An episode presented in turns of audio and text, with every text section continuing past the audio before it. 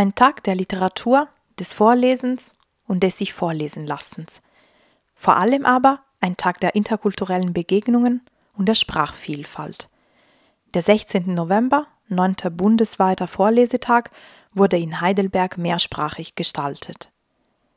Am Interkulturellen Zentrum, das im Juli 2012 gegründet wurde, konnten nicht nur Kinder Geschichten in Urdu, Bulgarisch, Französisch, Chinesisch und viele anderen Sprachen hören.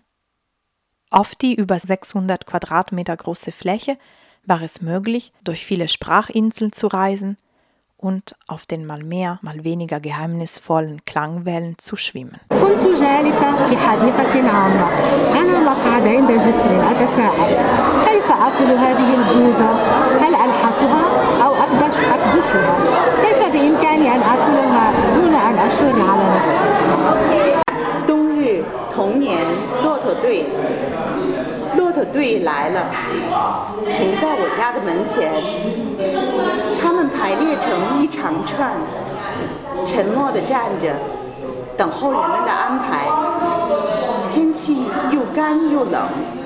Der Vorlesetag wurde von der Wochenzeitung Die Zeit, der Stiftung Lesen und der Deutschen Bahn initiiert, mit dem Ziel, die Lesekompetenz der Kinder zu fördern und Lesefreude zu wecken. Außergewöhnliche Leseorte wie das Riesenrad am Hamburger Dom und ein Oldtimerbus in Neunkirchen-Seelscheid sorgten für besondere Atmosphären. Über 20.000 Vorleserinnen und Vorleser meldete sich dieses Jahr an, unter ihnen auch einige Prominenten. In Heidelberg las Theresa Bauer, Landesministerin für Wissenschaft, Forschung und Kunst, im Rahmen des mehrsprachigen Vorlesetags in Spanisch und Deutsch vor.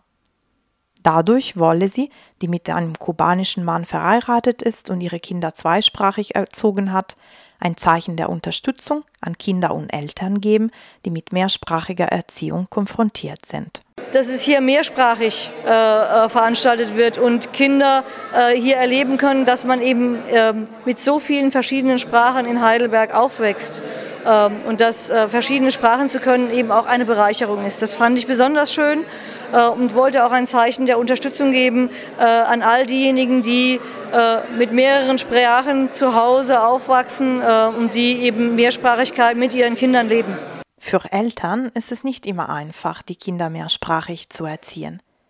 Das verlangt Konsequenz und ist manchmal anstrengend. Dennoch wird diese Erfahrung von den Eltern als eher positiv und lustig beschrieben.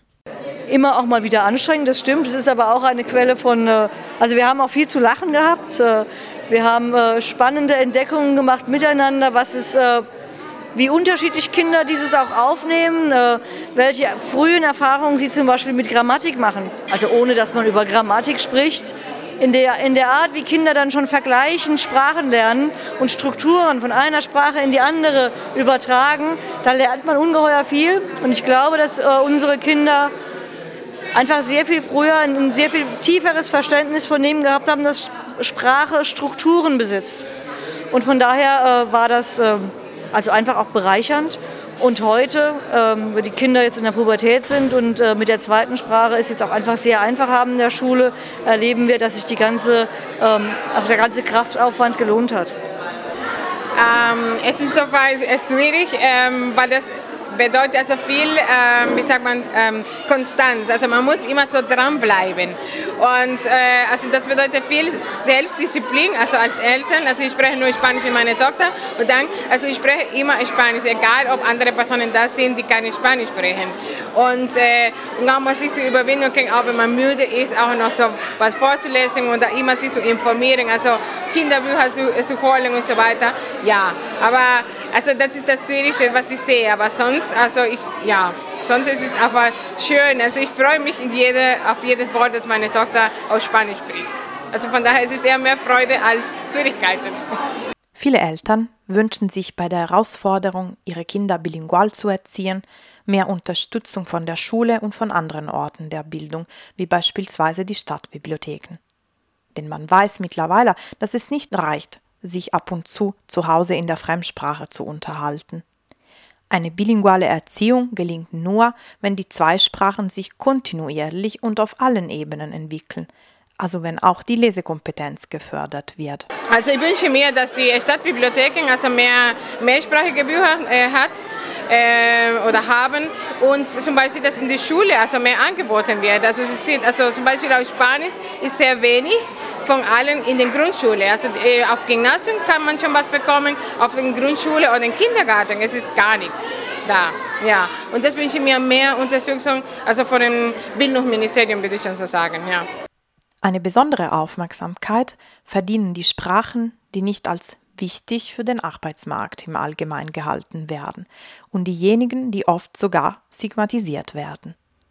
Von der Seite der Politik kommen erste Vorhaben in diesem Sinne. Also ein, einen kleinen Beitrag haben wir geleistet, indem wir jetzt schon mal von wissenschaftlicher Seite her ähm, unterstützt haben, dass man Mehrsprachigkeit bei Kindern nicht als Nachteil, sondern als Vorteil versteht. Also bis vor wenigen Jahren hat man ja noch geglaubt, die Kinder äh, äh, können keinen Erfolg in der Bildung haben, wenn die schon sehr früh mit einer anderen Sprache konfrontiert sind. Heute wissen wir, dass das anders ist. Man muss natürlich eine Sprache gut lernen, aber äh, es schadet nichts, mit der zweiten Sprache sehr früh zu starten. Das andere ist, ähm, dass wir versuchen zunehmend Mehrsprachigkeit auch in der Schule aufzugreifen. Also bilinguale Angebote in der Schule machen und äh, dann auch später in der Realschule oder im Gymnasium äh, zusätzliche Fremdsprachenangebote zu machen, die eben die ganze Fülle von Sprachen äh, auch besser abdecken und eben nicht immer nur Englisch und Französisch oder dann auch mal Spanisch ähm, äh, integrieren, sondern auch ein weiteres Sprachangebot, insbesondere Türkisch, äh, Russisch, äh, auch Griechisch, also unsere starken Sprachgruppen, die in der Schule bislang ja kaum abgebildet werden. Dennoch bleibt eine ausgeprägte und vollkommen entwickelte Zweisprachigkeit in vielen Fällen ein Desideratum. Und das Thema mehrsprachige Erziehung ist in der Öffentlichkeit immer noch viel weniger präsent als die Debatte um die mangelnden Deutschkenntnisse. Frau Bauer erklärt das zum einen mit alten Vorstellungen, zum anderen aber mit noch ungenügendem Sprachangebot in den Schulen.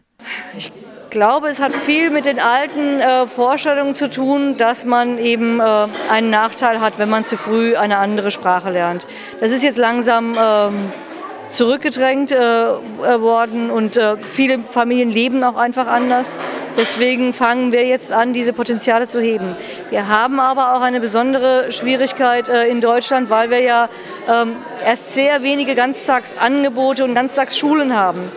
Und ein, also ein vertieftes und erweitertes Sprachenangebot äh, geht natürlich nicht im Rahmen einer traditionellen Halbtagsschule. Und deswegen müssen wir jetzt die, den Übergang zu mehr Ganztagsschulen nutzen, um Sprachangebote verstärkt in die Schule hereinzuholen. Unabhängig von den Institutionen haben sich einige lokale Vereine das Ziel gesetzt, weniger gesprochene Fremdsprachen zu verbreiten. So organisiert zum Beispiel der Verein Freunde arabischen Kunst und Kultur verschiedene Initiativen zur Förderung der arabischen Sprache und Kultur, wie zum Beispiel Vorträge, Ausstellungen, Kochkurse und Tanzworkshops. Eine weitere Gruppe, die China-Initiative, veranstaltet am ersten und dritten Samstag im Monat in den Räumlichkeiten des interkulturellen Zentrums die sogenannte Deutsch-Chinesisch Corner. Frau Hieronymus, Mitgestalterin der Initiative, hat uns erklärt, wie das funktioniert. Wir haben also so, das ist von so drei Vereinen, die mit China zu tun haben, und zwar von dem ähm, einer, einmal der äh, China-Initiative Heidelberg, ja, das ist so ein deutsch-chinesischer Verein, der Kulturaustausch macht, vom Chan, das ist das Sino-Heidelberg Alumni-Netzwerk, und vom Verein chinesischer Wissenschaftler und Studenten. Wir machen eine Chinese Corner. Ja, das ist ähm, jeder erste und dritten Samstag im Monat treffen wir uns. Ähm, so im Rahmen des interkulturellen Zentrums ist das, Zentrums ist das auch. Und wir machen so, dass wir praktisch so wie Speed Dating Chinesisch-Deutsch Sprachaustausch machen. Also fünf Minuten sprechen wir Deutsch, fünf Minuten Chinesisch und dann geht wieder die Glocke und dann geht es zum nächsten. Ja? Und so spricht, man, spricht jeder praktisch mit jedem. Ja? Und immer fünf Minuten Deutsch, fünf Minuten Chinesisch. Und das ist eigentlich ganz gut, weil man dann eigentlich gar keine Zeit hat, ähm, sich Gedanken zu machen, mein Gott, mein Chinesisch ist so schlecht, oh Gott, mein Deutsch ist so schlecht. Ja?